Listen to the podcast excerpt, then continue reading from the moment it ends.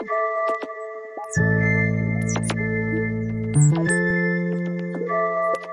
you.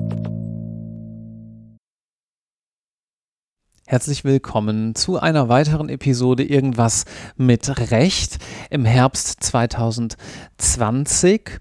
Mein Name ist immer noch Marc Ohrendorf und ich habe heute zwei Gäste in dieser schönen Folge zum Thema Juristenausbildung und ihr Reformbedarf. Nämlich zum einen Dr. Jens Jeb. Hallo. Hallo. Ich grüße Sie. Zuhörerinnen kennen Sie wahrscheinlich schon aus der vergangenen Folge, die wir mal zum Notariat in Hamburg aufgenommen haben. Sie sind nämlich dort Notar und das auch wahrscheinlich auch immer noch glücklich, oder?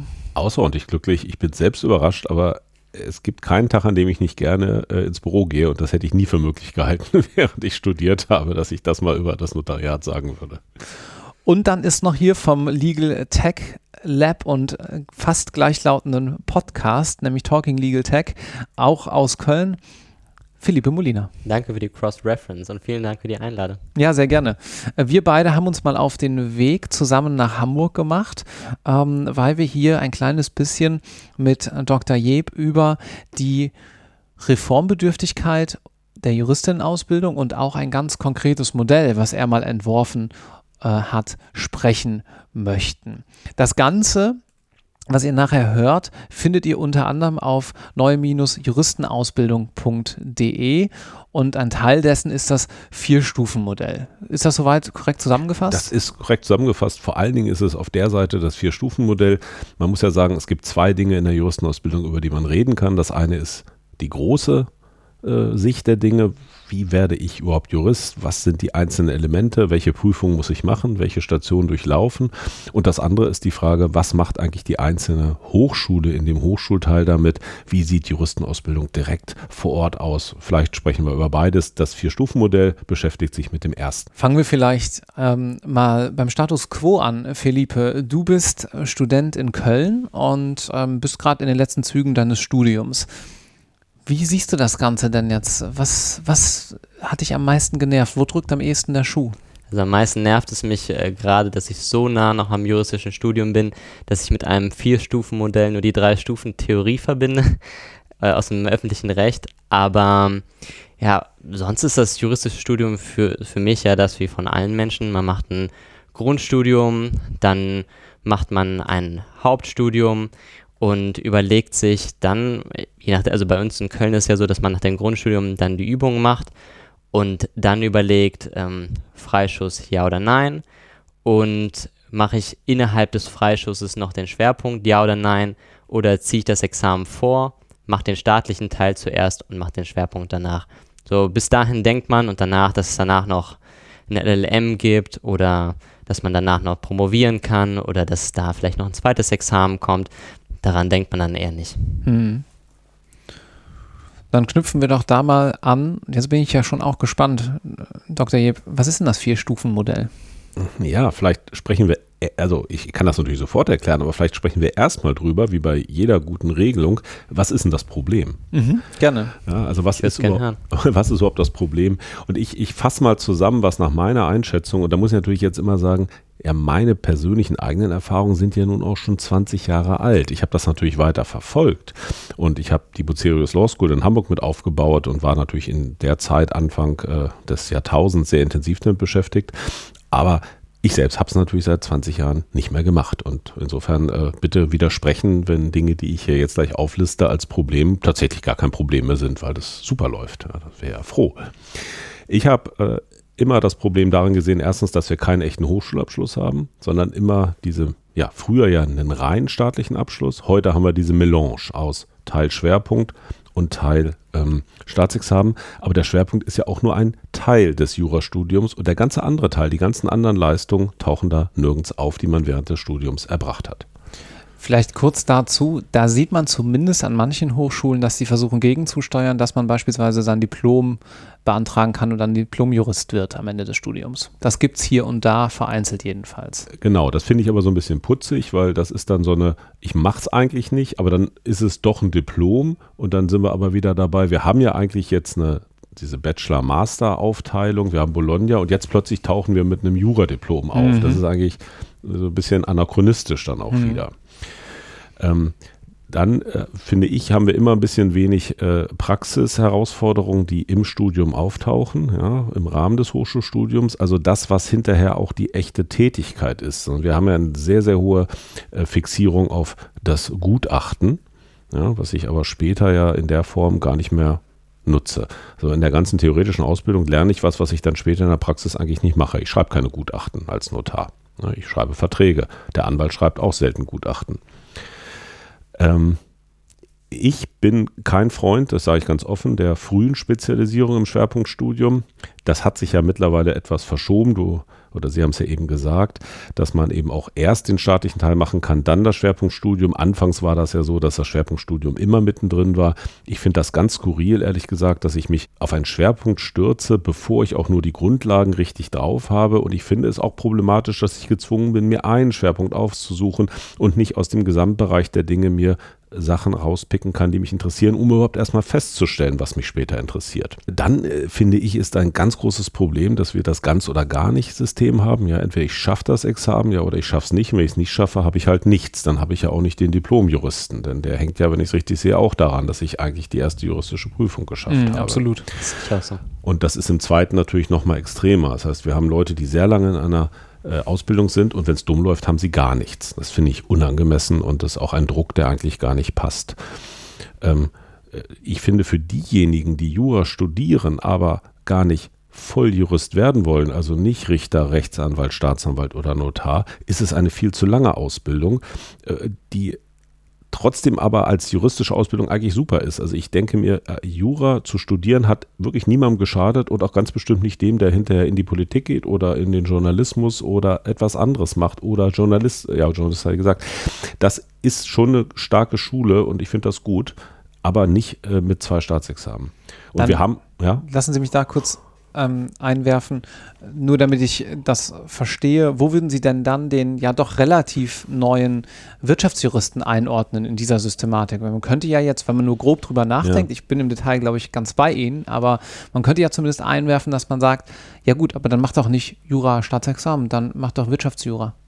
Ich sage, ja, mein Punkt ist, ich, dann muss ich mich ja, bevor ich anfange, entscheiden, was ich mache. Ich mhm. muss also schon, bevor ich überhaupt weiß, was Jura ist, wissen, was ich hinterher mit Jura machen will. Und das finde ich ist absurd. Ich, Philippe, wäre das realistisch gewesen für dich? Auf keinen Fall. Also als ich angefangen habe mit Jura, da habe ich Pro- und Kontralisten mit anderen Studiengängen äh, gemacht und habe nicht überlegt, was ich am Ende machen möchte, weil man möchte ja am Ende irgendwas mit Recht machen, aber man weiß nicht genau was.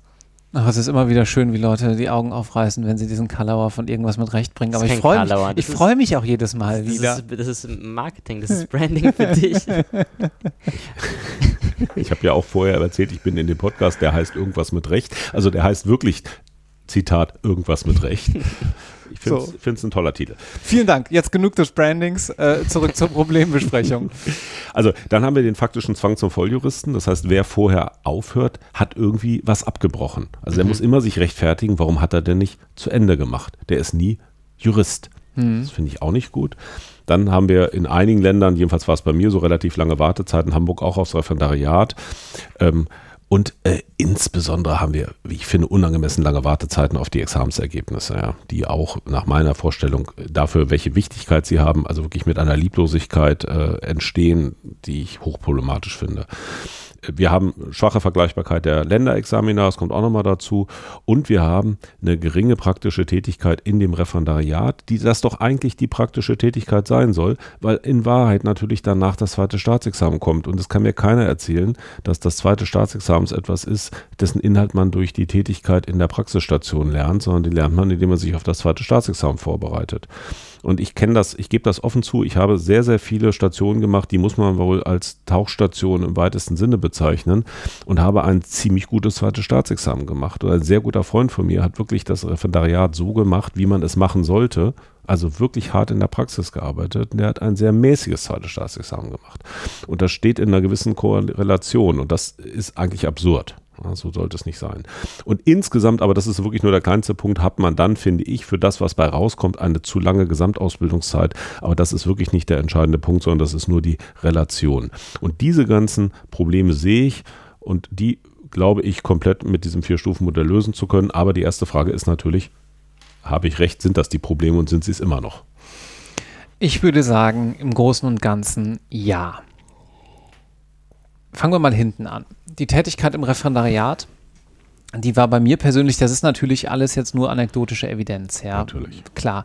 Das war bei mir so, dass ich sehr viel gearbeitet habe in einem juristischen Feld, das aber nicht so besonders examensrelevant war und dann wusste, wenn du bei einem der großen Repetitoren fürs zweite Examen Kurshelfer machst, dann hörst du alle Kurse zweimal. Dafür brauchst du ungefähr sechs Monate. Das habe ich dann durchgezogen und dann lief es ganz ordentlich. Das würde ich aber nicht jedem empfehlen. Würde auch schwierig werden, wenn jeder Kurshelfer bei einem großen Repetitor so ist, ist. es, genau, ja. Und ähm, das funktioniert auch für mich als Typ, weil ich das eben so ganz gut konnte, auch gewissermaßen anderthalb Jahre erstmal nur so in Anführungszeichen Dienst nach Vorschrift machen, dass man gut mitkommt, ordentliche Zeugnisse kriegt, aber jetzt noch nicht so richtig Stoff lernen und dann braucht man ja auch ein gewisses Selbstvertrauen, dass man sagt, ich kriege das schon hin in der Zeit, die ich dann noch übrig habe. Das hatte mit Lernen während des Refs nichts zu tun, muss man ganz klar sagen. Ja, ich war da in der Staatsanwaltschaft, wurde ich zugewiesen, Insolvenzstrafrecht. Ich erinnere mich heute noch an die Aktenberge, die ich hier mit nach Hamburg nahm. Damals wohnte ich in Hamburg und saß das Wochenende über so einem großen äh, Stapel. Das hat mir für mein Examen schlicht nichts gebracht. Ganz oder gar nicht stimme ich auch immer noch zu. Da hat sich wenig geändert. Die Wartezeiten verzeihen Sie es mir, liebe Prüfungsämter, sind eine Frechheit, denn äh, auch gesamtwirtschaftlich macht das schlicht keinen Sinn, so lange die Leute warten zu lassen. Die könnten auch alle schon dem Staat Steuern einspielen und wären glücklicher. Man könnte natürlich sagen, dass, wenn wir jetzt bei dem Punkt bleiben, dass die Wartezeit ja auch bereits im Grundstudium so ist. Also man wartet ja sehr, sehr lange auf die Ergebnisse der Prüfungen, die manchmal über die Frist hinausgeht, könnte man natürlich sagen, Natürlich eine ordentliche Korrektur braucht auch seine Zeit, aber zum Beispiel würde es manche, manche, wenn wir jetzt über die Studienlänge reden, auch die Studienlänge verkürzen, weil manche Leute ein ganzes Semester weiter studieren, nur weil sie zwei Klausuren durchgefallen, weil sie zwei Klausuren nicht bestanden haben, obwohl sie eigentlich für den Stoff ordentlich gelernt haben. Und dann hätten sie vielleicht die Semesterferien um den Stoff zu wiederholen. Ja, das ist ja was, was in vielen anderen Studiengängen auch angeboten genau. wird. Eine Wiederholungsklausur am Ende der Semesterferien ja. könnte man ja auch mal drüber nachdenken. Ja. Und ich sehe in dem Zusammenhang auch, jetzt gerade wo du das so erwähnst, bei mir war das beispielsweise so, ich habe meinen Schwerpunkt damals nach dem staatlichen Teil gemacht, hatte dann alles fertig, hatte die Seminararbeit geschrieben, hatte die abgegeben und musste dann noch fünf Monate, also im Prinzip ein ganzes Semester warten, bis das korrigiert wurde, ich den Vortrag halten konnte und man muss ja sagen, zum Glück hat mich dann trotzdem in der Zeit schon eine Kanzlei als wissenschaftlicher Mitarbeiter eingestellt, weil ich gesagt habe, ja, ich habe ja alles abgegeben und ist alles fertig.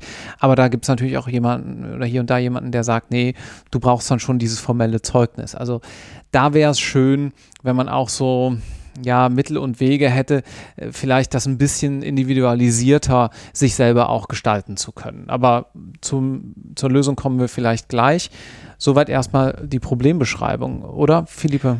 Ich finde auch, also ich finde auch, dass die Probleme sich gegenseitig auch, also die haben Beziehungen zueinander. Also das mit zum Beispiel dieser ganz oder gar nichts Geschichte hat auch mit dem mit der öffentlichen Wahrnehmung des Abbruchs zu tun und das ist so eine Symbiose, die sich bildet. Vielleicht noch, wir wollen ja eigentlich nicht noch mehr Probleme schaffen, aber man könnte ja noch darüber diskutieren, dass äh, zum Beispiel ähm, kommerzielle Repetitorien ein Problem darstellen, wobei man sagen könnte, das wäre vielleicht ein Symptom.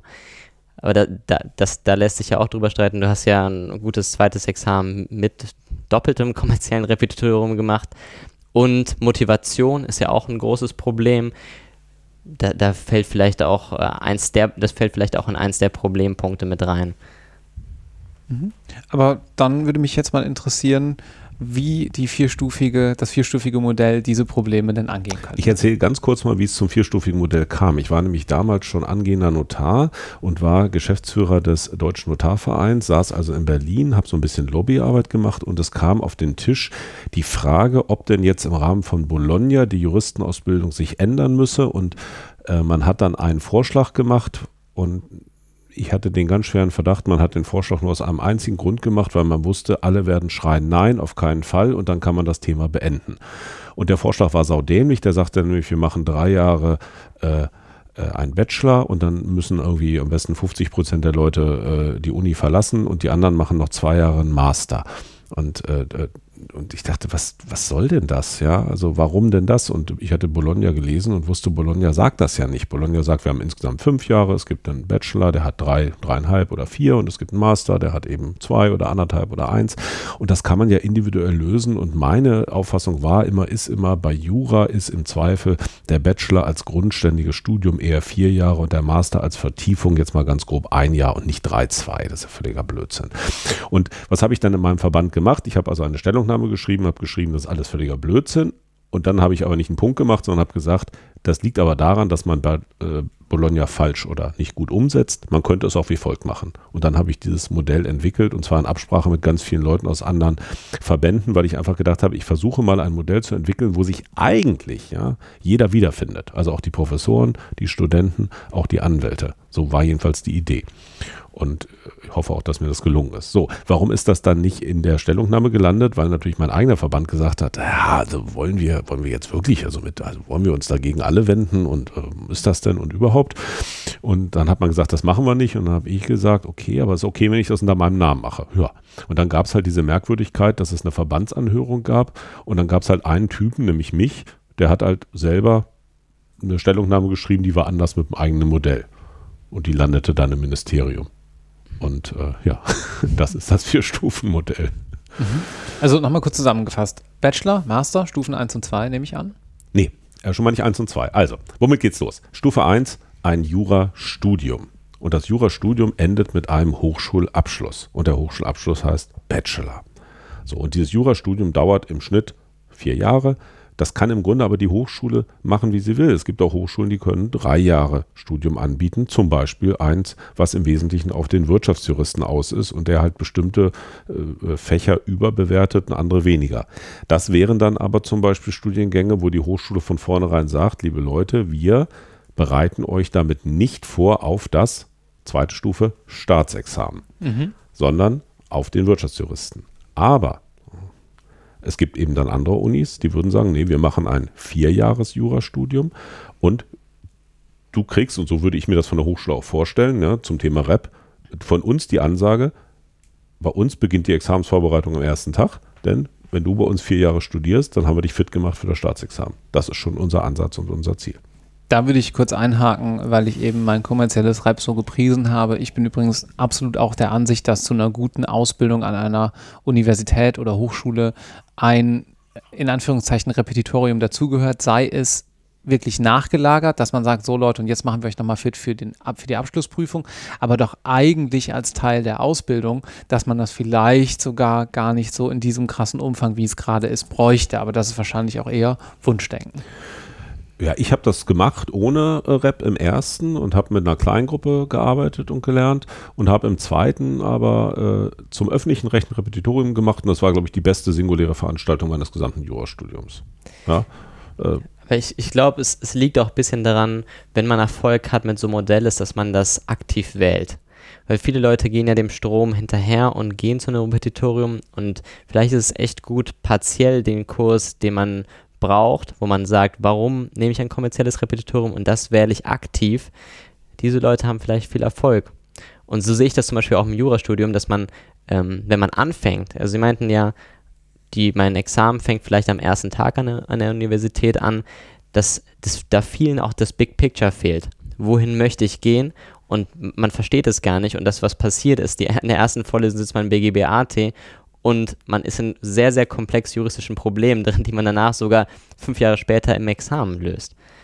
Da fehlt mir irgendwie manchmal die Perspektive, auf die man hinarbeitet. Und ich glaube, das ist ein wichtiger Punkt. Das ist vielleicht ein sehr guter Punkt, einmal kurz was zwischenzuschieben, was nicht in dem Vier-Stufen-Modell drinsteht, was aber die Frage betrifft, wie sieht denn die Ausbildung an der Uni aus? Mhm. Und ich finde, und das habe ich ja an der Bucerius Law School selber beim Aufbau versucht auch umzusetzen, ist mir jetzt nicht so gelungen, wie ich das gerne gehabt hätte ich finde, die juristische Ausbildung müsste ganz anders beginnen. Sie müsste beginnen mit einem System, was vermittelt wird. Und ein System, das ist das, was der Gesetzgeber als Lösung vorsieht für Fälle, die Probleme, die auftauchen. So, so ist ja Gesetzgebung. Nicht? Also viele studieren ja Jura und denken, die Gesetze sind vom Himmel gefallen, die sind so und jetzt müssen wir die lernen. Und das Einzige, was aber so ist und was vom Himmel gefallen ist, sind die Probleme, die die Gesetze lösen sollen. Das sind nämlich ganz menschliche Probleme des Miteinanders. Und die sind, das äh, haben wir in unserem letzten Podcast besprochen, die sind ja auch äh, nicht national. Also das Problem, dass mir jemand meine Sachen wegnimmt, obwohl sie mir gehören, ja, das ist ein internationales. Und dieses mir gehören, dass das irgendwie Eigentum ist, und dass wir, und das ist auch weitestgehend verbreitet. Und die Frage ist ja, wie lösen wir das Problem? Und äh, ich habe mal so einen Einführungskurs gestaltet an der äh, Hochschule, an der Buceros Law School und der, der, diese eine Veranstaltung hat eigentlich nur anderthalb Stunden gedauert und ich halte die aber für ganz, ganz entscheidend. Was wir nämlich gemacht haben, war, wir haben damals gesagt, legt mal bitte alle eure Handys auf den Tisch, damit wir in Ruhe arbeiten und wohlgemerkt, Handys war damals nicht das iPhone, sondern so Nokia-Dinger und so. Und die hatten natürlich zum Teil auch ganz teure. Und da habe ich mir das teuerste, was ich da sah, genommen und eingesteckt und habe weitergemacht. Und dann regte sich Protest. Und was soll das denn? Und überhaupt nicht so, wieso, was denn? Ja, es war meins, ich will das wieder haben. Ich so, aha. Und irgendwer sagte so, Diebstahl kann man doch nicht machen. Und dann habe ich gesagt, okay, dann machen wir folgendes hier. Wir teilen jetzt mal die Gruppe. Wir machen Zweiergruppen. Der ein, die eine Hälfte der Gruppe schreibt mir jetzt bitte das Gesetz, in dem steht, dass ich das Handy zurückgeben muss. Denn das ist ja offensichtlich das Problem. Und die andere Gruppe schreibt mir jetzt das Gesetz, in dem drin steht, dass hier jemand wegen Diebstahl bestraft wird, weil das scheint ja das andere Problem zu sein. Und dann haben die eine halbe Stunde versucht, das Gesetz zu schreiben. Und danach haben wir darüber geredet. Wir haben die verschiedenen Gesetze an die Wand geworfen und dann haben wir geguckt, haben den Sachverhalt drunter subsumiert. Und nach anderthalb Stunden habe ich denen gesagt, wisst ihr was, das ist jetzt eigentlich euer gesamtes Jurastudium. Nicht? Ihr habt einen Sachverhalt, das ist passiert und dann habt ihr eine Regel da und habt da geguckt, ob die passt oder nicht, was hinten mal rauskommt. Das nennt sich Subsumption. Das macht ihr. Baut Voraussetzungen eine Rechtsfolge. Ja. Und dazwischen unbestimmte Rechtsbegriffe. Und die haben erstmal gemerkt, wie schwierig es ist, eine Norm zu schreiben, die eben nicht zu weit ist, die also Sachen erfasst, die gar nicht rein sollen, die aber auch nicht zu eng ist. Die haben richtig diskutiert. Es hat denen total Spaß gemacht, mir hat Spaß gemacht. Und ich glaube, die haben etwas gemerkt, was viele eigentlich, glaube ich, im ganzen Studium nicht merken. Äh, äh, wo kommt Recht her? Der Ausgangspunkt ist nicht die Norm. Der Ausgangspunkt ist immer das Problem. Und ich finde, in dem ersten, ich sage jetzt mal, im ersten Studienjahr sollte es eigentlich nur Probleme geben, die durch das Gesetz gelöst werden. Und kein einziges Problem, was nicht durch das Gesetz gelöst wird. Wir fangen aber an mit Problemen, die der BGH entschieden hat. Offensichtlich ist es so, wenn der BGH erstmal was entscheiden muss, dass diese Rechtsfrage sich nicht aufdrängt als Lösung aus dem Gesetz, weil sonst müssten wir da nicht hochgehen. Und dann kriegt man eine völlig falsche Vorstellung von Jura und eine völlig falsche Vorstellung, was Gesetze eigentlich sind. Und was halt fehlt, ist das Systemverständnis für alles. Und deswegen war meine Idee, machen wir doch im ersten Studienjahr das gesamte Recht durch, aber nur die Grundlagen und nicht die Problemfälle. Und es hat einen ähm, gewissen illustrativen Charakter dann ja auch. Also wenn man sich vom Problem nähert, dann arbeitet man kognitiv ja auch entsprechend anders. Man wird es sich im Zweifel sogar besser merken können. Es kommt einem bekannter vor. Man entwickelt selber den ganzen Weg und ähm, baut entsprechend auch Strukturen auf, auf die man dann nachher in einem komplexeren Zusammenhang auch wieder zurückgreifen kann. Ja, ich finde das Beispiel auch gut. Weil wenn, normalerweise würde man wenn man auf den Punkt, den ich eben meinte, könnte man ja auch erwidern, man müsste einfach ein Systemverständnis erarbeiten und dann wäre eigentlich der Reflex zu sagen, ja, dann mache ich halt eine Grundlagenvorlesung anderthalb Monate und wir erklären, wie ein System funktioniert, aber ein System selbst zu arbeiten, gibt einem auch eine ganz andere Perspektive. Das ist genau das. Und dann kommen wir nämlich zum nächsten Problem, auch aus meiner praktischen Erfahrung aus meiner Law School Zeit. Ich war ja damals raus aus der Juristenausbildung. Ich hatte gerade meine Doktorarbeit fertig, hatte mein zweites Staatsexamen in der Tasche. Und wir hatten die allerersten Vorlesungen für die allerersten Studenten mit den ersten Professoren. Und ich habe mich da reingesetzt und saß hinten und habe das gemacht, was ja sonst keiner macht. Ja? Man hört bei den Kollegen quasi zu. Oder äh, mhm. die Professoren würden natürlich sagen, ich war kein Kollege. Ja? ist klar, ich hatte ja keine Habil, aber immerhin. Und ich habe festgestellt, zwei Dinge. Erstens, das waren ganz exzellente Vorlesungen, die die da im ersten Semester gehalten haben. Die waren toll, die waren spannend, da habe ich Dinge verstanden, das war wirklich großartig.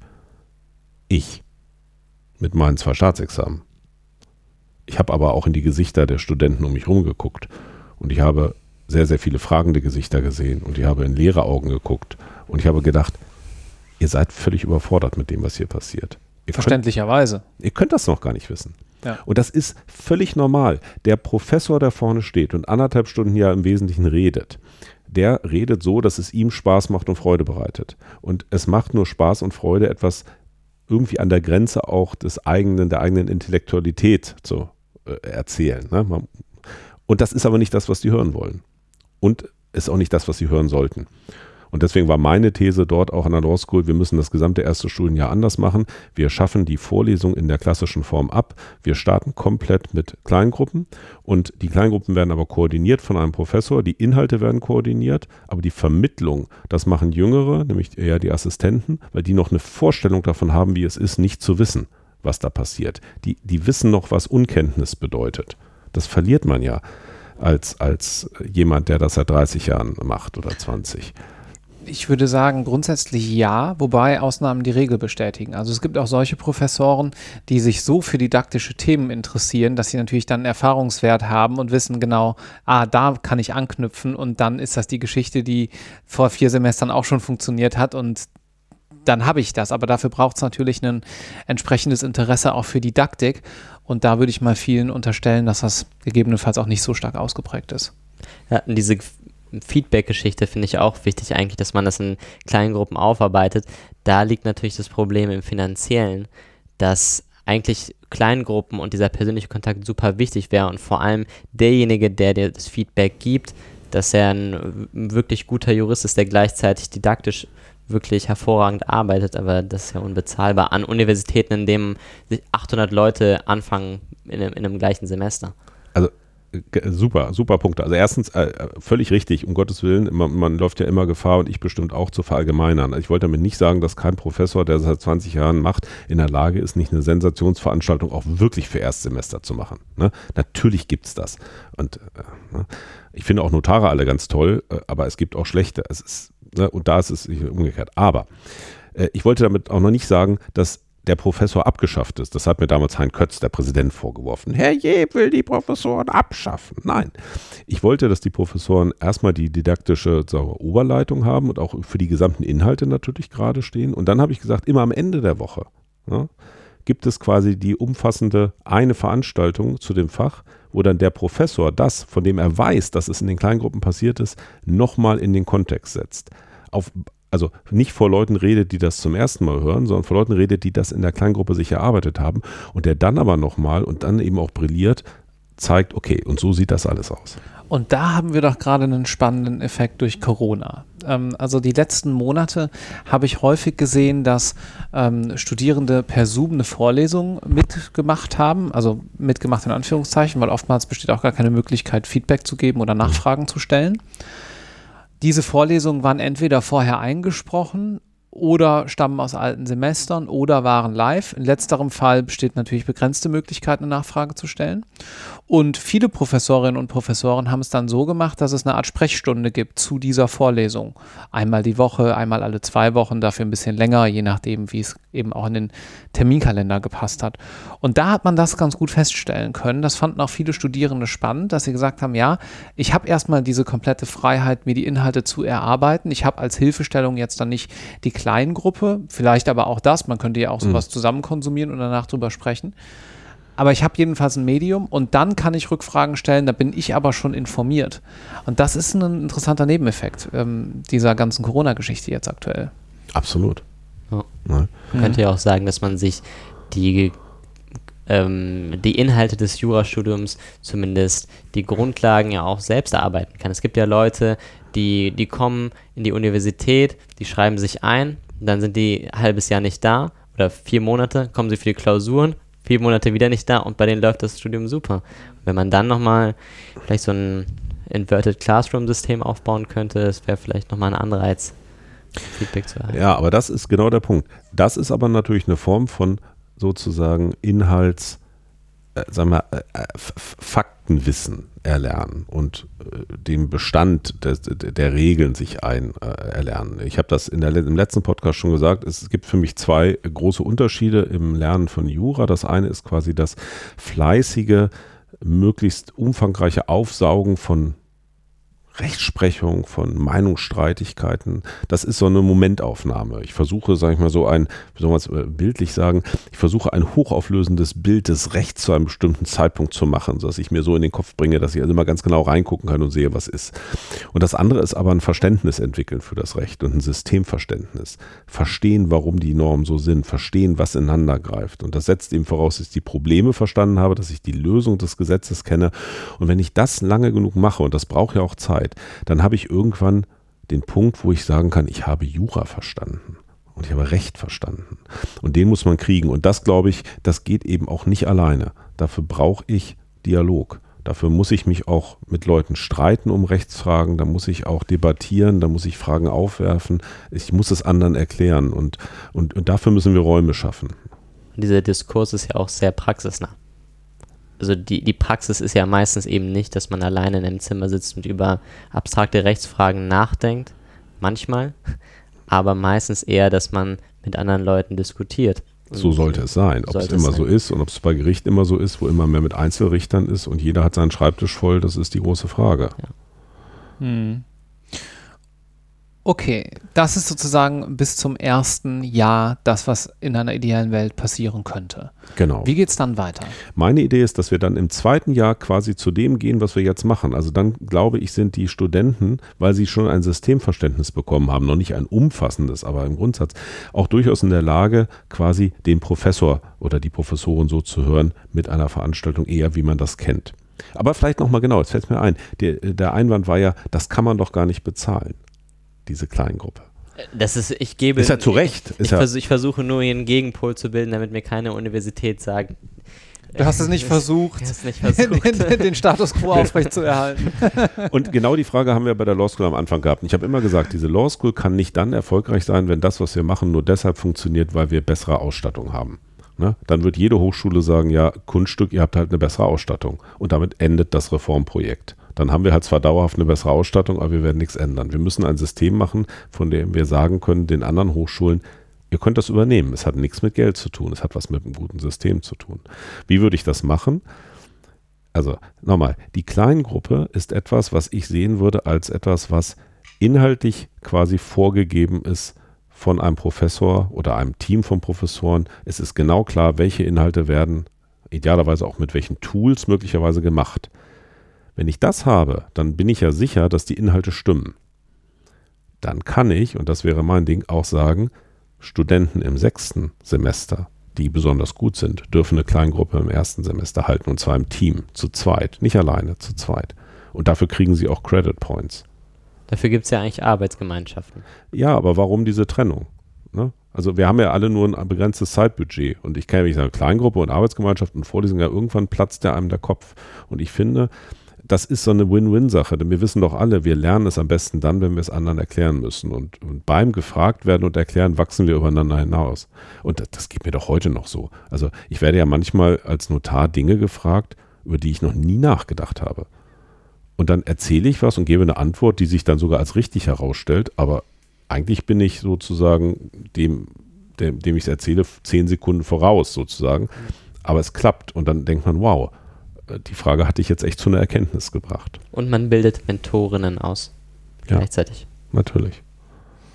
Okay, zweites Jahr, kommen wir nochmal kurz drauf zurück, heißt dann Lehre wie jetzt gerade? Ja, sagen wir so, äh, nicht unbedingt, man kann ganz viele tolle Tools machen, man kann natürlich auch Lehre anders machen. Also ich bin offen für alles, mhm. aber ich würde sagen schon, allein das wäre ein ganz, ganz wichtiger Punkt. Das erste Jahr ist anders, das zweite Jahr ist bereits eine Wiederholung und ähm, wir, und was ich ja vorhin sagte, da spätestens, da muss eben das Thema Examen auch kommen und das muss auch erwähnt werden und es müssen eben typische Examensfehler erwähnt werden. Und zwar Systemfehler, nicht die Meinungsstreitigkeit ist falsch wiedergegeben worden, weil da gibt es unendliche Meinungsstreitigkeiten. Aber es gibt eben klassische Fehler, in die man tappen kann. Und da sollte man eigentlich von lernen. Denn es geht doch nicht darum, Leute hinterher auszusortieren, und einigen zu sagen, boah, wie schlecht bist du, sondern es geht auch darum, möglichst alle möglichst gut zu machen. Mhm. Das heißt, wir haben doch nur ein Interesse daran, dass Fehler, die typischerweise gemacht werden, möglichst nicht mehr gemacht werden. Und da würde ich noch hinzufügen, dass diese Fehler ja auch auf zwei Ebenen stattfinden. Zum einen auf der Ebene juristisches Handwerk, also nicht materiell falsche Aussagen oder Schlüsse, Ergebnisse, sondern das sind dann ja oft handwerkliche Fehler, die dazu führen, dass man sich der Sache nicht richtig genähert hat. Aber auch in diesem Gesamtprozess Fehler auf der Ebene, habe ich vielleicht falsch gelernt? Lerne ich die falschen Dinge? Gehe ich da falsch dran? Man kann das runterbrechen bis zu, machen ja auch manche, kann man drüber streiten, ähm, wie sinnvoll das ist. Ähm, wie strukturiere ich meinen Tag? Selbstorganisation und all sowas, wenn man sich in dieser Studienphase befindet. Aber das hat natürlich, jedes Mal ist es nur ein kleiner Tropfen in, auf den heißen Stein, aber es hat einen großen Effekt, wenn man sich das jetzt über Jahre hinweg vorstellt. Und dass man auch da vielleicht als Hochschule ich will gar nicht sagen, man soll die Leute an die Hand nehmen, aber dass man zumindest Angebote schafft für solche, die sagen, ich könnte auch dazu mal noch ein bisschen was gebrauchen, ja. Nicht nur Wissen hier, sondern auch Arbeitstechnik noch mehr. Da würde ich sagen, das müsste eigentlich sogar sein. Und dann aber auch so Themen wie Selbstorganisation und wie gehe ich mit Rückschlägen um, ja. Ich habe die Erfahrung in vielen Workshops gemacht, wenn man so die Bestandsaufnahme macht, also das Thema ist dann immer ein ganz anderes Verhandlungsmanagement, aber wenn man so die Bestandsaufnahme macht und sagt, wie viel Zeit habt ihr eigentlich so in eure Examen investiert, dann sollen die das so mit einem Zeitstrahl aufmalen und dann, ja, wie viel Zeit habt ihr daran investiert, mit Rückschlägen umzugehen? Diese Zeit ist oftmals nicht so viel weniger, jedenfalls in der Selbstwahrnehmung. Ja, also so Resilienz aufbauen ist sicherlich auch was, wo man sich mal anbieten kann, kann äh, an, wo man sich mal überlegen kann, kann man das durch geschickte Modelle durch geschickte Lehre vielleicht mitstärken. Ja? Also geht das in die Richtung, was Sie da auch meinen? Ja, vor allen Dingen ist es natürlich, äh, Resilienz finde ich gut, das ist ja aber generell eine Sache bei Lehre, dass man Leuten beibringt, äh, äh, Fehler zu machen und äh, aus Fehlern zu lernen so also banal das klingt, aber ich kann das ja aus, als natürlich auch anekdotisch, aber ich weiß es noch äh, sehr genau. Ich meine, ich bin jetzt Notar, man denkt, wow, tolle Noten immer. Ist natürlich nicht alles toll. Und ich weiß noch, wie ich, nachdem ich aus dem Ausland zurückkam und dann bin ich in Freiburg gewesen und hatte dann sozusagen ja quasi die, die, die Grundausbildung in Passau genossen und dann war meine erste Klausur im großen Schein Zivilrecht, da ging es ums Anwartschaftsrecht. Das hatte ich aber irgendwie noch nie gehört. Also wusste ich auch nicht, dass es ums Anwartschaftsrecht ging. Und ähm, äh, und ich bin durch diese Klausur geflogen mit irgendwie drei Punkten. Und das hat mich einigermaßen frustriert. Ich bin außerdem noch, um jetzt mal die Geschichte voll zu machen, ich bin auch noch durch meine Hausarbeit geflogen mit null Punkten, weil man mir äh, äh Betrügerei unterstellt hat, was völlig absurd war, weil äh, da, da habe ich zum ersten Mal richtig Spaß an Jura gehabt, hatte, glaube ich, nach einer Woche die Musterlösung und bin dann richtig tief eingestiegen und hatte aber eine gute Freundin, äh, die ganz woanders wohnte und wir haben ab und zu mal telefoniert und, und haben natürlich miteinander geredet. Aber jeder hat seine Arbeit komplett selber geschrieben und wir haben die überhaupt erst quasi gesehen von dem anderen, als sie abgegeben war. Und wir hatten nur eins gemacht, wir, da ging es um Rechnereien, wir hatten so ein Datenblatt gemacht und das haben wir ausgefüllt. Wir hatten ja wirklich überhaupt kein schlechtes Gewissen und das haben wir auch beide dann so zum Ausfalten reingeheftet. Und aber hinterher habe ich erfahren, einer der Korrektoren hat das durchgerissen und vorne eingeheftet und einer hinten. Und dann haben sie gedacht, das sei der Täuschungsversuch. Und dann haben wir allen Ernstes null Punkte bekommen. Und dann sind wir zu den Prof und haben gesagt, ganz ehrlich, also so und so war das. Fragen Sie uns, nehmen Sie jeden in die Menge und löchern ihn noch bis nöcher. Äh, wir, werden sehen, da hat keiner was abgeschrieben. Und das war dem völlig egal. Also ich hatte, äh, und daraus habe ich zwei Dinge, Erkenntnisse gezogen aus diesem Desaster. Erstens, ähm, ähm, mein, mein Bild von Gerechtigkeit ist leider ein bisschen erschüttert gewesen. Das ist jetzt nicht eine tolle Erfahrung. Insofern sind es drei. Dr zweitens, aus der Arbeit habe ich meine Doktorarbeit dann entwickelt. Ja, also meine ganze Dissertation stammt aus diesem diesen null Punkten, ja, hat dann immerhin zu einer Doktorarbeit gereicht. Und das ist im Kern, wenn man ganz ehrlich ist, ist das das gleiche Ergebnis wie in der Hausarbeit gewesen. Und äh, das dritte ist bei der Klausur, dass ich es dann verstehen wollte dann habe ich es gelernt, dachte, ich hätte es verstanden. Und dann kam fast der gleiche Fall nochmal im Klausurenkurs der Uni und da waren es irgendwie acht Punkte. Und dann habe ich, echt, das kann doch nicht wahr sein, du hast das doch gelernt. Und dann habe ich es nochmal richtig verstanden. Und dann habe ich es wirklich verstanden. Und wirklich verstanden hieß dann aber, dass ich auch verstanden habe, dass das alles ein Nullproblem ist. Dass die Lösung viel einfacher ist, wenn man das Gesetz richtig liest. Und dann kam es im Examen dran. Hm. Und im Examen habe ich dann 15 Seiten Musterlösung hingepinnt, die war, die war einfach nur von vorne bis hinten richtig. Und dann habe ich was gemacht, was natürlich auch verrückt war. Und dann habe ich einen Nachtrag geschrieben und habe im Nachtrag eine Seite geschrieben, warum es alles Quatsch ist, was davor stand, warum die Lösung viel einfacher ist. Das, ich habe noch nie so ein großes Fragezeichen gesehen, wie das, was der Korrektor daneben gemalt hat. Aber scheint sich ja gelohnt zu haben. Ja, der Nachtrag hätte ich mir sparen können, hätte ich zwei Punkte mehr noch bekommen. Aber es, äh, im Kern hat es sich gelohnt. Und damit will ich nur sagen, ohne diese Niederlage äh, und ohne diese Pleite wäre ich vermutlich oder relativ sicher nicht hier. Weil das waren dann halt 16 oder 17 Punkte in der Examensklausur.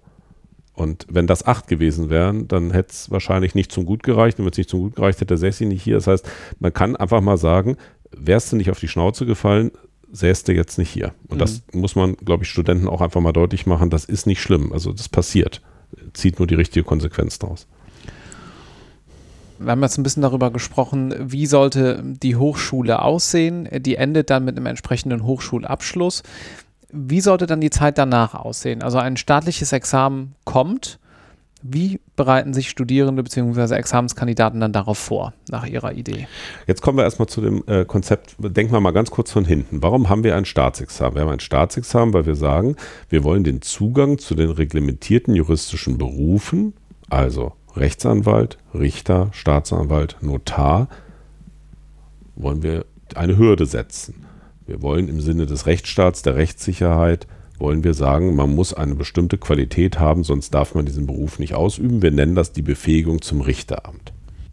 Ja, und die Flexibilität, wenn man dann in einer Position ist, zu wechseln dass wir sagen, es gibt sozusagen eine Befähigung, eine Zugangsschwelle und nicht vier verschiedene für jeden Einzelnen. Das finde ich ja super. Und ich finde auch grundsätzlich, dass es ein Examen ist, wo man in Räumen sitzt und das ist anonym, finde ich auch super. Bei der Korrektur der Klausuren sage ich, nur eine Doppelblindkorrektur ist richtig und kann auch nur verfassungsgemäß sein.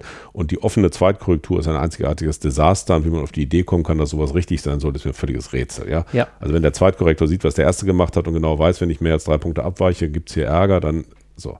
Und ich habe beides gehabt. Ich habe im ersten Examen war es, glaube ich, eine offene Zweitkorrektur, im zweiten war es eine ähm, verdeckte. Da gab es Unterschiede in Punkten. Das kann überhaupt nicht sein. Wo man sich die Frage stellen muss, wie kommt das eigentlich zustande? Ist diese Art ähm, der Bewertung auch mit Menschen, die das jetzt nicht Vollzeit machen, eigentlich zeitgemäß, wenn wir sonst überall so professionell sind. Ist eine Frechheit. Ne? Die wichtigste Prüfung im Leben eines Juristen wird so amateurhaft durchgeführt, wie es nur irgendwie geht. Im Grunde müsste jeder, jeder für jede Prüfungskorrektur im Grunde 100 Euro bekommen und muss sich wirklich richtig Gedanken machen und nicht das, was da läuft. Ich finde es absolut untragbar, unzumutbar. Und äh, also ich hatte da auch zwischen, eine Klausur hatte ich neulich nochmal gesehen, sechs Punkte und, und zwölf dieselbe Klausur. Es geht nicht. Also. Und dazu muss man vielleicht äh, auch noch ergänzen, dass man da jetzt auch den äh, Prüfungsämtern keinen direkten Vorwurf machen kann, denn das hat ja auch viel mit der Ausstattung, Natürlich. mit dem Gesamtkonzept, mit den Juristenausbildungsgesetzen zu tun, dass das System so ist, wie es ist. Da müsste sehr wahrscheinlich zunächst mal der Gesetzgeber tätig werden und sagen, wir schmeißen hier einiges über den Haufen, aber das sagen schon viele Generationen vor uns. Genau, also mir geht es auch überhaupt nicht darum, einzelnen Leuten Vorwurf zu machen. Mir geht es auch nicht darum, zurückzugucken, sondern die Frage ist ja, was machen wir aus der Erkenntnis für die Zukunft? Ne? Ja. Können wir es besser machen? So, und ähm, also die Idee ist, dass wir also eine Zugangsprüfung zu den reglementierten juristischen Prüfung, äh, Berufen haben. Und heute haben wir zwei. Das erste und das zweite Staatsexamen. Erste Staatsexamen heißt jetzt erste juristische Prüfung. Und beim zweiten sagt man, hier ist die Befähigung zum Richteramt. Und ich finde, dass heute ist, also ist ein Etikettenschwindel allererster Kajüte. Man kann mir doch nicht ernsthaft erzählen, dass jemand, der mit vier Punkten mit Ach und Krach durch das zweite Staatsexamen kommt, die Befähigung zum Richteramt hat. Die hat er natürlich nicht. Der würde auch niemals als Richter eingestellt werden. Wir kennen ja nur diese Dualität aus entweder gescheitert, jetzt mal übertrieben gesagt, ja, abgebrochen, gescheitert oder Befähigung zum Richteramt. Und man kann doch nicht ernsthaft sagen, dass es in den Kategorien Jura nur zwei Kategorien gibt, nämlich entweder ihr seid quasi Richter oder ihr seid gar nichts. Das ist doch bescheuert. Und das wird auch den Leuten dazwischen nicht gerecht, die ja deshalb keine schlechten Menschen sind und auch keine schlechten Leute, die irgendwo in Berufen arbeiten.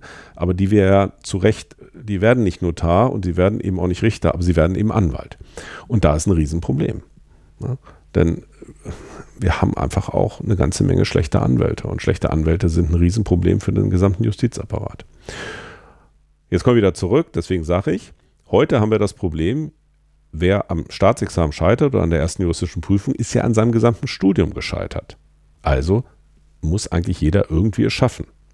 Wenn wir aber sagen, nein, es gibt einen juristischen Studiengang und der hat einen eigenen Abschluss und mit dem kannst du ja alles Mögliche machen, insbesondere dann auch noch einen Master, dann muss eben nicht mehr jeder das Staatsexamen schaffen. Das heißt, ich kann aus dem Staatsexamen wieder das machen, was es ist, eine Hürde für die reglementierten juristischen Berufe. Und die Hürde kann höher sein, als sie heute ist. Und das und, das ist der nächste Punkt, äh, diese Hürde reicht dann auch. Also ich finde, wenn ich ein Hochschulstudium abgeschlossen habe, dann reicht es, wenn ich eine Hürde habe für die reglementierten juristischen Berufe, nämlich ein Staatsexamen. Ich brauche nicht zwei.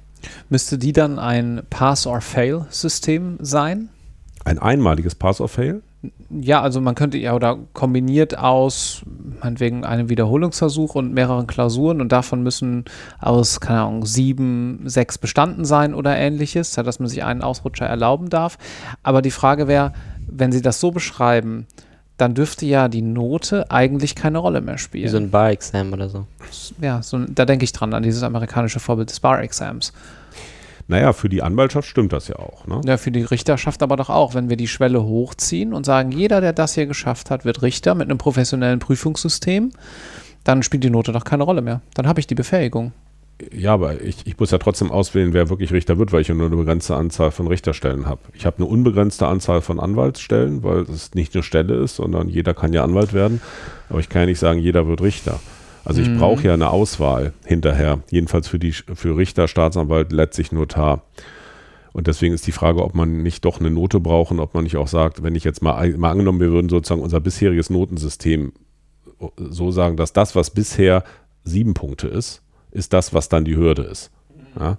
Wir müssen das dann ja nicht mehr sieben Punkte nennen, wir können das ja sowieso ganz anders nennen, aber ähm, dann habe ich ja trotzdem noch Leute, die haben zwölf oder dreizehn und die sind wahrscheinlich doch nochmal wenn man es genügend mit acht Klausuren macht, zum Beispiel, war, hätte ich dann, also ich würde mehr machen, das muss auch ein bisschen der Ausrutscher sich verteilt. Aber bitte nicht in zwei Wochen.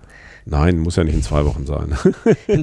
Nein, das ist, ne, dann, dann, dann, dann hat man ja eine Differenzierung. Aber gut, da bin ich exakt offen, das ist jetzt sozusagen nicht mein, mein Hauptkampfplatz, ne, sondern das sehe ich auch ganz pragmatisch. Ich möchte einfach nur, dass die Leute wissen, bevor sie ins Staatsexamen gehen, es geht nicht um alles oder nichts. Ich habe schon was in der Tasche. Ich bin schon jemand. Ich habe ein Examen. Und dass sie dann auch wissen, ich habe zwar an der Uni eine Note, aber wenn ich ehrlich bin, dann finde ich Zivilrecht schrecklich und wenn ich ehrlich bin oder finde ich vielleicht auch äh, Strafrecht schrecklich, aber irgendwie habe ich aber Spaß an Jura insgesamt und ich würde euch gerne drüber schreiben. Das heißt, ich möchte in Journalismus gehen. Ich mache gar kein Staatsexamen sondern ich mache jetzt noch einen Master in Journalism, ja, am besten noch im Ausland. Oder ich sage, ich möchte eben in die, in die Wirtschaft gehen und dazu ist es super, dass ich Jura-Ausbildung habe. Jetzt mache ich aber noch mal einen BWL-Master drauf, um sozusagen da was zu haben. Ah, da ist das Problem immer des Rezipienten. Also es ist ja jetzt schon möglich, aber der Adressat nimmt das ja als Jurist zweiter Klasse auf. Ja, weil er heute, ja, aber heute äh, plötzlich ja etwas abbricht. Ne? Also man hat ja immerhin das erste Staatsexamen, da geht es ja schon heute los. Ich muss es erstmal machen und im Zweifel mache ich es natürlich schlechter als den Hochschulabschluss. Das ist einfach so, ne, weil ich im Hochschulabschluss mehr Auswahl habe, weil ich laufende Prüfungen habe, weil ich nicht in diese Stresssituation des sechs oder acht Klausuren in zwei oder drei Wochen komme. Nicht? Und damit gebe ich den Leuten heute eigentlich, die nicht so gut sind, nochmal einen zusätzlichen Startnachteil mit, weil ich ihnen eigentlich eine miese Note verpasse, auf die sie dann in einem Arbeitsmarkt, der nur Sensationsnoten kennt, weil in allen anderen Studiengängen es quasi keine schlechten Noten mehr gibt oder nicht mehr so, mhm. die müssen dann dauernd erklären, warum sie mit ihren sieben Punkten eigentlich so schlecht gar nicht sind ne, und dann aufhören wollen. Und ich glaube, deswegen muss man da radikal dieses System durchbrechen und sagen, ne, wir, das, das versuche ich zu machen. Wir haben einen Hochschulabschluss und wer nach dem Hochschulabschluss irgendwas anderes macht, der hat im Jura studiert. So. Und der hat nicht irgendwas abgebrochen. Der hat einen fertigen, vollen Hochschulabschluss. Und im Anschluss daran, also an die staatliche Prüfung, ans Staatsexamen, wie genau, geht es weiter? Bei mir gibt es dann noch ein Jahr netto Referendariat mit vier Stationen a drei Monaten ähm, plus Urlaubszeit, also und keine zweite Prüfung. Also Referendariat nach dem einzigen Staatsexamen ja. im Sinne einer Orientierungs- und Einarbeitungsphase, würde ich mal aus dem Bauch raus sagen. Ja, kann man so sagen. Und einer dann nochmal nötigen Praxisphase. Und das mhm. funktioniert natürlich nur, das ist auch was, was in meinem Modell ist, wenn ich an der Uni eben nicht nur Gutachtenstil lerne, sondern wenn ich von vornherein lerne, die Theorie der Praxis habe ich sie genannt. Also wenn ich von, auch an der Uni schon lerne, wie schreibt man denn ein Urteil, wie schreibt man ein Gutachten, wie schreibt man einen Schriftsatz. Dass ich gar nicht erst mich vier, fünf Jahre auf just die Form konzentriere, die ich im Wesentlichen nie wieder schreiben werde. Vielleicht kann ich da eine kurze Anekdote aus Dänemark einwerfen. Ich habe zwei Jahre in Kopenhagen gelebt und damals ähm, schon, das war vor dem ersten Staatsexamen und habe dann überlegt, willst du eigentlich mal irgendwann promovieren und unterhielt mich dort mit dänischen Freunden und die sagten, hä, warum denn Karriere in der Wissenschaft? Und da musste ich ein kleines bisschen erstmal staunen, ähm, weil ich sagte, naja, was heißt Karriere in der Wissenschaft? Man beschäftigt sich halt mal irgendwie ein bis drei Jahre mit einem Thema und sagt sich einfach, das ist ja auch spannend. Bei uns zählt dann ja auch der Doktor noch ein bisschen was im, im Lebenslauf und vor dem Namen. Und dann sagt die, nein, du, du verlierst den Anschluss an die Praxis. Das geht gar nicht. Hm. Warum willst du, bei denen sind das immer drei Jahre, habe ich dann gelernt, okay. feste Programme. Warum willst du drei Jahre Praxiserfahrung opfern, wenn du nicht Professor werden willst? Und das hat mir schon gewissermaßen die Augen ein Stück weit geöffnet. Ich promoviere trotzdem, aber ähm, dahingehend, nee, aber dahingehend, dass man das auch einfach anders sehen kann, dass man eine ganze Ausbildung viel praxisorientierter gestalten kann und auch, wie ich finde, sollte. Ja, auf ja. jeden Fall. Ich finde, bei diesem einstufigen Modell muss man dann wieder auf den Adressaten achten, weil ich finde es ganz wichtig natürlich, wie ist die Ausbildung konzipiert, aber wie kommt das dann auch bei den Menschen an, die einstellen? Und dass man dann zum Beispiel sagt, momentan ist ja so, dass wenn die juristische Note stimmt, dann kann man egal welchen juristischen Beruf eingehen, weil das ist, das spricht für fachliche Qualifikation. Und ähm, deswegen gibt es auch kein Assessment Center in juristischen Berufen meistens. Und da würde es natürlich einen Vorteil ergeben, wenn das letzte Staatsexamen ja auch dann ungefähr anderthalb Jahre entfernt ist, dass man dann diesen Auswahlprozess, diesen Bewerbungsprozess ein bisschen intensiver gestaltet. Das ja, finde ich ja. auch. Muss, muss man doch sowieso. Also wir haben äh, zum Beispiel in Bayern ist es so, wenn man da Notar wird, dann kriegt man äh, mit seiner Note zum zweiten Staatsexamen, äh, wenn man gut genug ist, quasi die Aufforderung, sich doch zu bewerben als Notar. Ja, weil, und die gehen ganz brutal nach Note da. Und ich finde, man kann nicht nach Note gehen. Ne? Also wer bei einer Note in Jura hinterm Komma irgendeine Relevanz sieht, der hat meines Erachtens das ganze System nicht verstanden. Natürlich ist ein Unterschied zwischen 6 und 12 Punkten. Da steckt irgendwas hinter. Aber zwischen 11,5 und 12,5 oder auch zwischen 10 und 11,2, kann ich doch nicht sagen, der ist definitiv besser oder schlechter für den jeweiligen Job. Das ist doch völliger Blödsinn. Da hängt viel Glück dabei und alles Mögliche. Nicht? Und das finde ich einfach äh, ein Problem. Und genau deswegen Assessment Center ist doch völlig in Ordnung, sollte man natürlich machen in irgendeiner Form. Ähm, äh, ich finde eben so wichtig, wenn ich weiß, ich habe schon meine Formalvoraussetzungen, dann kann ich natürlich auch mir das Referendariat zuschneiden. Und ich finde, es ist wichtig, dass ich einmal bei Gericht bin, ja. Und ich finde es wichtig, einmal beim Anwalt zu sein. Und man, aber darüber hinaus würde ich da sehr viel freigeben. Spannend. Ich habe nie mit dem Gedanken gespielt, also bei der Grundidee gehe ich mit, ja. dass man sich das zurechtschneiden äh, kann. Kann man ja auch heute, aber man hat andere Motive und mhm. deswegen mhm. dann de facto doch nicht, wegen Tauchen und ähm, äh, anderen Gründen. Ich hätte jetzt aber im Nachhinein gesagt, ohne die Staatsanwaltschaft hätte ich echt was verpasst und ich hatte eine richtig miese Staatsanwaltsstation. Aber ich habe viel über Menschen gelernt.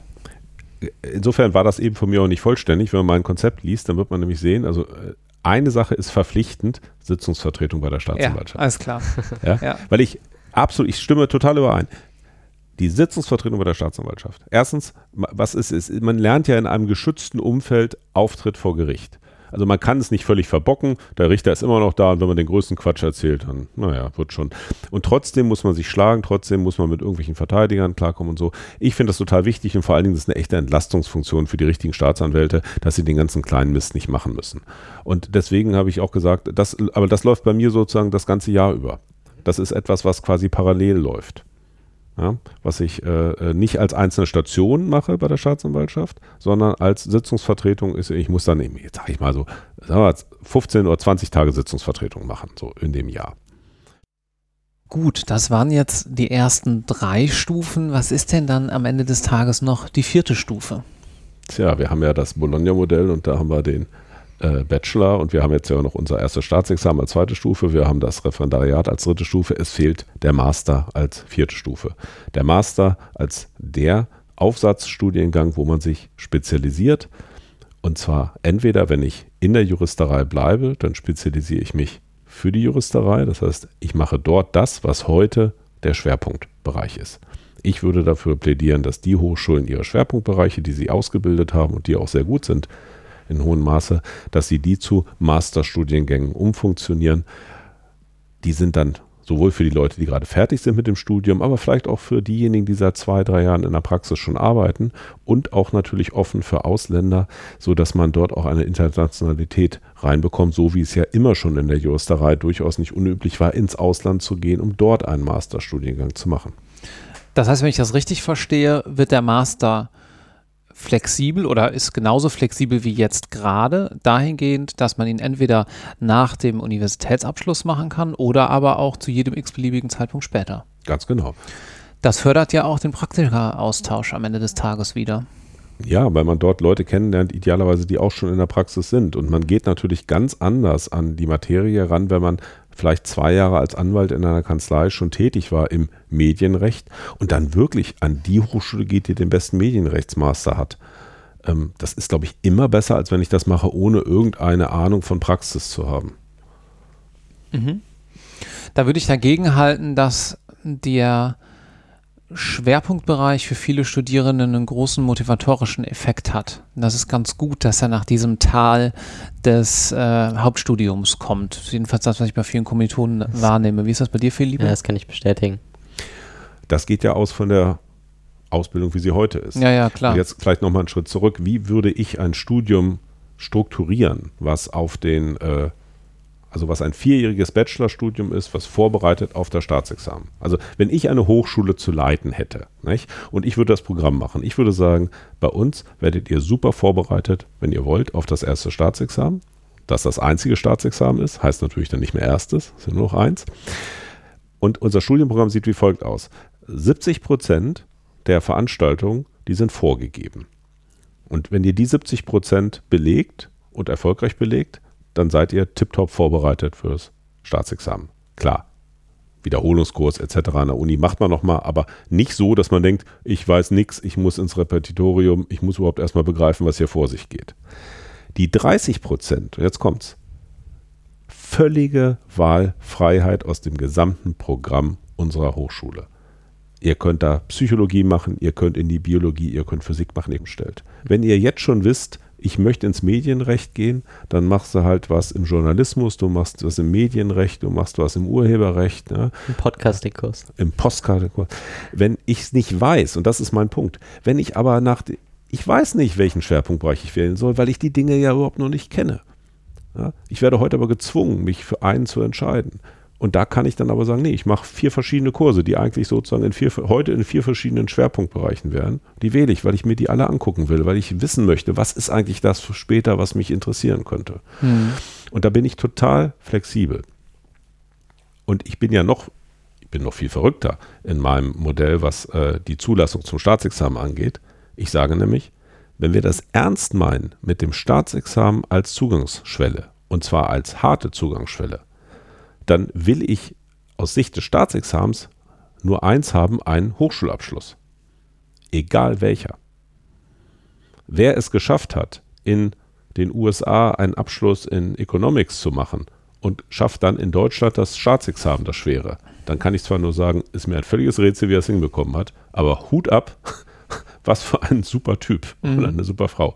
Das heißt, ich finde, aus Sicht des Staatsexamens muss ich mir gar nicht so viel Gedanken machen, was an der Hochschule passiert, sondern ich muss sagen, ihr Hochschulen sagt, euer Auftrag muss sein, ja, vorzubereiten auf Staatsexamen mit eurem vierjährigen Bachelor und das ist eure Verantwortung.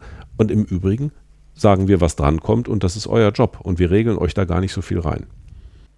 Ja, also ich finde, ich finde das Konzept wirkt auf jeden Fall durchdacht. Man müsste das wahrscheinlich nochmal analysieren und auch ja, vielleicht hier ein Call to Action an alle Leute, die da vielleicht äh, irgendwas sehen, was, was vielleicht nicht ganz durchdacht ist oder man kann das ja mal durchsubsumieren, einen 18-jährigen, 19-jährigen Menschen da durchleiten und gucken, ob dann der Jurist bei oder die Juristin bei, bei rumkommt, die man äh, gerne haben möchte als System und ob das auch finanzierbar ist. Das sind ja Parabeln, die hat man ja gar nicht im Griff.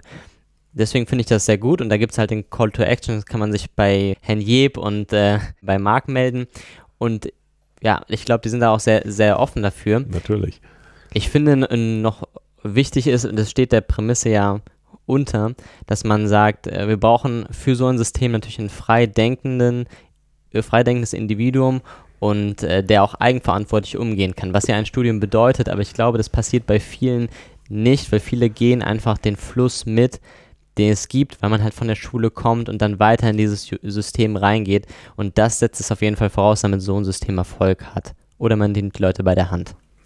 Ja, vielleicht hört ihr auch mal in die letzten Folgen zu Studienmotivation, zu einer idealen Examensvorbereitung rein, die wir hier veröffentlicht haben. Denn an der Stelle haben wir ja auch viel das System zumindest beleuchtet, hier und da auch kritisiert. Wenn ihr mehr von unserem Gast, Herrn Jeb aus Hamburg, immer noch Notar, hören möchtet, dann sei an der Stelle auch darauf hingewiesen, dass er einen eigenen Podcast hat. Er hat sich nämlich nicht nur vor 15 Jahren hingesetzt und mal ein paar Dinge durchdacht, sondern macht das immer noch mit Vorliebe gern. Und so ist dieses Jahr 2020 ein Podcast entstanden. Aber vielleicht mache ich gar nicht so viel Werbung für Sie und Sie erzählen einfach mal ganz kurz selbst, worum es da geht. Der Podcast heißt Recht schreiben. Und zwar mit einer Lücke zwischen Recht und Schreiben. Ähm, das soll nicht heißen, dass die Rechtschreibung nicht auch wichtig wäre. Ich kann nur als Tipp an jeden äh, geben, doch auch die Rechtschreibung ernst zu nehmen. Und wenn ein Bewerbungsschreiben irgendwo landet und es hat keine Rechtschreibfehler, dann ist man damit ganz, ganz weit vorne. Es ist nämlich die absolute Ausnahme. In dem Blog geht es aber darum, wie es ist, Recht zu schreiben. Und ich zum Beispiel als Notar schreibe ja mit meinen Parteien Recht, indem wir einen Vertrag machen. Und wenn ich aber einen Vertrag vergurke, dann hat das nur Probleme für die beiden Vertragspartner und für mich als Notar. Das ist ärgerlich genug und sollte natürlich nicht passieren. Aber wenn der Gesetzgeber Recht schreibt und das vergurkt, wenn also die Gesetze nicht gut sind und unklar sind und Fragen aufwerfen und sozusagen schon kaum, dass sie frisch aus der Gesetzespresse rauskommen, so viele Fragen da sind, von denen man sagt, ja, da muss dann wohl die Rechtsprechung das entscheiden, dann ist das ein echtes Problem. Und um darum geht es mir, wie sehen Gesetze heute aus? Erreichen sie das, was sie erreichen sollen? Und, das ist dann der Blick in die Zukunft immer, gibt es eine Möglichkeit, dieses Gesetz besser zu schreiben. Verständlicher, klarer, systematischer, so dass wir alle als Juristen damit besser arbeiten können. Und ich habe einen Komplementärblog, der heißt delegeverrender.de und dort werden zum Nachlesen und zum Kommentieren äh, immer wieder die Dinge reingestellt, die ich im Podcast schon gesagt habe. Also dort findet sich jetzt, wer reingucken mag, all die Gesetze, die ich neu vorgeschlagen habe. Das hat angefangen mit der neuen Maklerkotage-Regelung. Die ist, wenn ihr das jetzt und Sie das jetzt hören, noch gar nicht in Betrieb genommen sozusagen. Die wird erst am 23. Dezember 2020 wirksam und trotzdem habe ich schon mal einen Vorschlag gemacht, wie die aussehen könnte, wenn man feststellt, dass die eigentlich nicht so gut geraten ist. Das Ganze ist Work in Progress und ich sage auch nicht, dass ich als einzelner Notar jetzt hier bessere Gesetze schreibe als alle anderen und das alleine könnte, sondern das ist immer eine Herausforderung an alle und eine Aufforderung, doch zu schreiben, was besser geht, herauszufinden, wo sind da noch Lücken, Vorschläge zu machen, wie man es besser schreiben kann. Und die Idee ist, dass wir dann gemeinsam Vorschläge machen, die wirklich für alle Menschen in Deutschland jetzt jedenfalls mal zu einem besseren Recht und zu besseren und faireren Regelungen für alle führen. Und das wäre doch toll, wenn wir das hinkriegen würden und der Gesetzgeber irgendwann mal sagt, auf dieser Seite die Lege Verrender, da können wir uns bedienen, wenn es darum geht, Probleme zu lösen, weil das mal Leute gemacht haben, die nicht einfach nur in Anführungsstrichen in der Ministerialbürokratie nur sitzen und damit in der Praxis nicht wirklich äh, Erfahrung sammeln und eben nicht nur Lobbyistengruppen, denen es im Wesentlichen darum geht, dass sozusagen die eigene Klientel beglückt wird. Mir geht es darum gar nicht, mir geht es einfach nur darum, ganz pur, ich möchte Gesetze haben, die man lesen kann, die man verstehen kann und die möglichst wenig Lücken aufweisen, die dann wieder ausgenutzt werden und dann das Ziel des Gesetzes missachten. Ja, hört da auf jeden Fall mal rein. Das Ganze findet ihr natürlich auch in den Show Notes. Abschließend darf ich noch auf Folge 21 von Irgendwas mit Recht hinweisen und zwar ganz besonders da auf Jens Prömse. Jens ist der Mann hinter der reflexiven Praxis, reflexive-praxis-jura.de und hat dort ein ganz tolles Lernangebot geschaffen, wo ihr schon heute, wenn leider noch nicht so viel von diesen guten Ideen dieses Podcasts umgesetzt wurde, wo ihr schon heute Lernmotivation kriegen könnt, wo ihr lernen könnt, wie man richtig lernt. Schaut da mal rein. reflexive-praxis-jura.de. Mir verbleibt nach ja, einer knappen Stunde hier zu sagen, vielen herzlichen Dank, war ein spannendes Gespräch. Hoffentlich mal wieder ein guter Impuls zur Reformation, zur Verbesserung der Reformierung. Reformation würde aber auch manchmal passen. Würde auch passen. Oh. Zur Reformierung der Juristenausbildung. Dr. Eb, vielen herzlichen Dank. Ganz herzlichen Dank, dass ich dabei sein durfte. Danke für die Einladung. Danke, Philippe. Macht's gut und bis zur nächsten Folge. Tschüss.